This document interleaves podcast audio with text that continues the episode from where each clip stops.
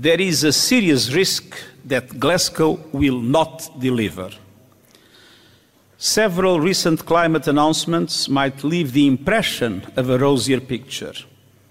Unfortunately, this is an illusion.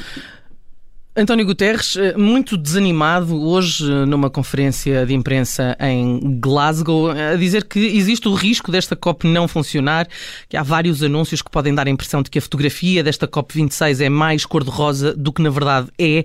Infelizmente é uma ilusão, diz António Guterres aos jornalistas, claramente pessimista em relação à Conferência do Clima que está a decorrer em Glasgow. No discurso de abertura da Cimeira das Nações Unidas, COP26, ontem o secretário-geral disse que é tempo de dizer chega, hum, chega de nos matar com carbono, chega de tratar a natureza como uma sanita, estamos a cavar a nossa própria cova. Foi um discurso duro, mas que pode bem sintetizar o ambiente hum, desta cimeira. Paulo Sande, eh, professor universitário, especialista em assuntos europeus, obrigada eh, mais uma vez pela disponibilidade de estar connosco. Quem ouvisse António Guterres ou mesmo Boris Johnson e outros líderes poderia pensar que de repente o discurso um, eh, ambientalista de defesa do ambiente uh, se tornou muito dramático.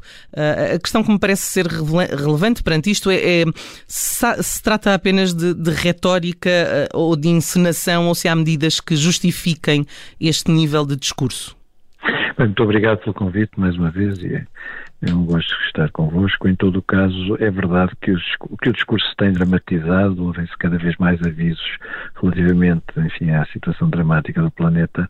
O, enfim, o recente sexto relatório do painel uh, sobre mudanças climáticas intergovernamental refere que uh, o, o aumento da temperatura relativamente à era pré-industrial uh, vai ser de, de um grau e meio já em 2030, e, portanto antecedendo em muito aquilo que era a previsão há algum tempo atrás, e um, isto uh, faz, no fundo, despertar, enfim, soar várias, várias campainhas de alarme. E, portanto, enfim, esta COP26, esta reunião sobre o clima, é, era vista por muita gente e tem sido uh, dito por muitos, incluindo por, por, uh, por o presidente norte-americano e por outros líderes europeus. Ouvimos António Guterres como líder global, um, como uma espécie de última oportunidade.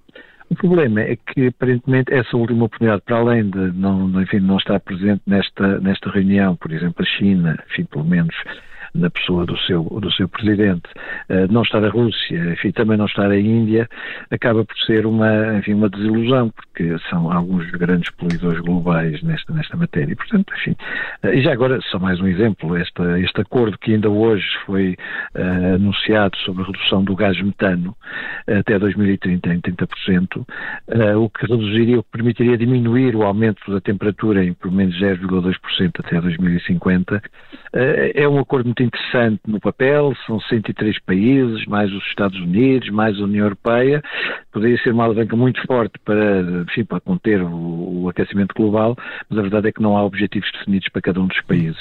Isto foi, aliás, o compromisso para poder ter estas assinaturas uhum, todas. É? Uhum. Uh, uh, e lhe falar já da questão da desflorestação dessa, desse, desse, desse acordo, mas antes, uh, Portugal não, não marcou presença, não, não, enfim, o Primeiro-Ministro alegou uma crise política que de facto vivemos, o Presidente da República não sei, mas imagino que possa alegar o mesmo e, portanto, Portugal não está representado uh, ao mais alto nível, isto pode ter alguma leitura. Não digo que faça diferença, mas pode ter algum significado. É um dos objetivos, é, é, um dos objetivos deste governo, aliás, é um dos objetivos da política nacional atualmente, também na linha e na esteira daquilo que é o objetivo europeu da transição nesta, nesta área da transição climática. Eh, eu julgo que há, há, aqui vários problemas e, em particular, de facto, os, os Estados estão demasiado dependentes e demasiado reféns de interesses específicos, nacionais, de curto prazo, ciclos eleitorais. Veja-se o caso português, é, é efetivamente isso que está em causa eh, bom, apesar de tudo, saber se é mais importante a sobrevivência do planeta uh, ou, uh, ou do governo. Pois é, é um bocadinho isso. Eu, eu, eu acho que é mais importante a sobrevivência do planeta e da espécie humana. Se me quiserem dizer que eu estou a exagerar, enfim, eu também tenho responder a isso, não é?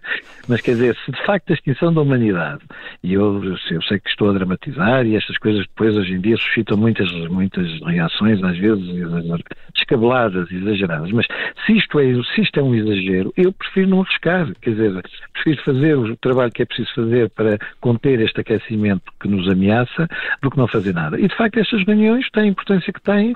A presença de Portugal, a presença de Portugal acaba por não ser uma presença uh, que faça grande diferença, como dizem muito bem, mas é um sinal, é um sinal para todos nós, nomeadamente para os portugueses, bom, que se calhar não é assim tão importante uh, discutir estas questões, não é? E, e para os nossos companheiros europeus, isto, enfim, de alguma forma pode ser visto com, enfim, Pode ser um pouco mal visto, diria. Também, mas isso também vale o que vale, tem a importância que tem. Eh, repare, nós, nós presidimos ao Conselho da União Europeia no início deste ano, durante seis meses, enfim, eh, tínhamos que dar o exemplo, e demos alguns exemplos, as coisas não correram assim tão mal, mas é verdade que, enfim, às vezes é preciso pôr, uh, dar o exemplo, e o exemplo de um país como Portugal, que apesar de tudo é um país que, que, que, que pretende ser, de facto, uma referência em muitas áreas, e temos essa, essa ambição, e ainda bem que a temos, é bom que a tenhamos. Neste caso, aparentemente, enfim, pode ter esse efeito. Afinal de contas, isto não é assim tão importante. Mas, como eu disse, há muitas questões ligadas a este problema do ambiente. Uh, e deixe-me deixe só lembrar-lhe uhum. o, que uhum. disse, o, que disse, o que disse Attenborough justamente nesta reunião. Ele disse qualquer coisa como: bom, podemos estar a assistir a um conto de uma espécie muito inteligente, a espécie humana, não é? Que, que, que, tenha, que no fundo seja condenada por essa característica que é muito humana, é muito nossa, de olhar para os objetivos de curto prazo e esquecer o quadro, o quadro global e o quadro de longo prazo. Portanto, isso é um bocadinho o que acontece em todos, em, o, o, que está a acontecer, cada país pensa em si, pensa nos seus objetivos, há, lo, há lobbies muito poderosos em, em volta disto, uh, veja-se o caso, por exemplo, de Boris Johnson, que vai fazer também um discurso dramático, uhum. o tal uhum. discurso de, bom, temos que fazer qualquer coisa, mas ao mesmo tempo tem um problema no seu país que é, enfim, a possível abertura de uma nova mina de carvão e, portanto, estas coisas são contraditórias. O problema é que, enquanto não houver um movimento global, global enfim, de todos, sobretudo os mais poluidores, enquanto as discussões forem em termos de entre política nacional e política multilateral, eh, não passaremos muito de estas reuniões proclamatórias e, entretanto, o ambiente vai, vai se deteriorando, a temperatura vai aumentando e, enfim, qualquer dia estamos perante situações dramáticas, ou seja, não sei se será a extinção da humanidade, mas é, serão com certeza coisas muito desagradáveis, algumas das quais já estamos a experimentar. Hum. É, esta declaração conjunta de que falávamos há pouco, é de, adotada por mais de 100 países, onde, onde países onde se situam estas 85% das, das, florestas mundiais, exatamente para deter a desflorestação até 2030. Um, o acordo, uh, como dizia, foi, foi feito por, uh, por Boris Johnson, que é no fundo o anfitrião, o anfitrião do, do da COP, um, mas os ambientalistas já, vi, já vieram dizer que isto não tem a urgência uh, necessária e que, portanto, eh, este, esta, esta limitação do aquecimento global a 1,5 graus Celsius uh, uh, é, é, é, um valor pouco ambicioso. Um, a questão é que já vimos, no, como no Acordo de Paris, hum. mesmo os poucos, poucos uh, pouco ambiciosos uh, não são cumpridos. Uh, o que é que nos pode levar a crer nesta COP26 que, que algo pode estar a mudar nesse, nesse sentido? Olha, uma das coisas que, pode, que, pode, que são importantes, evidentemente, há aqui uma estratégia nova, pelo menos aparentemente, mais uma vez, essas coisas só se vão saber depois, é sempre assim. Antes, a única coisa que podemos fazer são previsões. E aquilo que é de novo aqui, para já, é a vontade dos Estados Unidos de se comprometer. Eh, enfim, uh, uh, Joe Biden vai fazer um discurso também, enfim, bastante, bastante contundente, a dizer que os olhos de história estão, estão sobre nós, neste caso, dos europeus ali reunidos, mas a verdade, e, e, e que, enfim, e, e, promete de facto apresentar um pacote de medidas eh, que vão demonstrar que os Estados Unidos eh, de facto querem ser o exemplo desta, nesta luta. E, portanto, isso é, um, é importante e esta, a nova estratégia que eu referia é o facto de haver aqui uma espécie de aliança entre alguns destes países, nomeadamente também a União Europeia, obviamente, e países mais pequenos. E, portanto, enfim, tentando fazer aqui uma ponte que de alguma forma compensa a falta da China, da Rússia, da própria Índia, da Arábia Saudita, como também já como também foi referido uh, por, por, neste caso, por Boris Johnson. Uh, essa aliança é interessante, e, mas no fundo essa aliança implica também um grande um investimento. É preciso ajudar esses países a serem capazes de o fazer.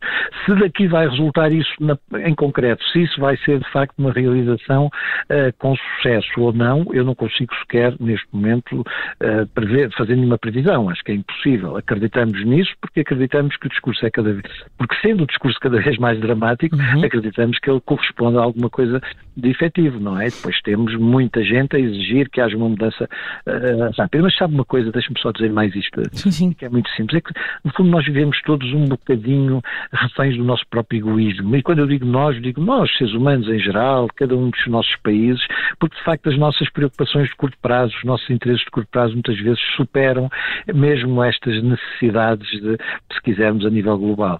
E, portanto, se isto vai, se daqui vai resultar alguma coisa, se vai ser mais um, mais uma reunião, enfim, uh, que depois pouco, que depois pouco se suceda em termos de, de, de resultados concretos, eu não sei dizer, estamos ainda no início desta, desta reunião, vamos ver o que vai acontecer. Agora, uh, volto a dizer o que eu disse há bocadinho, se de facto é, não digo extinção da humanidade, mas é um, uma alteração radical do nosso modo de vida que está, a que estamos condenados se nada fizermos, eu pessoalmente prefiro não experimentar isso e acho que está na uhum. altura de se fazer alguma coisa. Paulo Sando, mais uma vez, muito obrigada por estar connosco hoje, eh, a olhar de perto para o que está a acontecer em Glasgow, na COP26, tentar perceber qual é, afinal, a urgência eh, dos líderes mundiais em travar as alterações climáticas.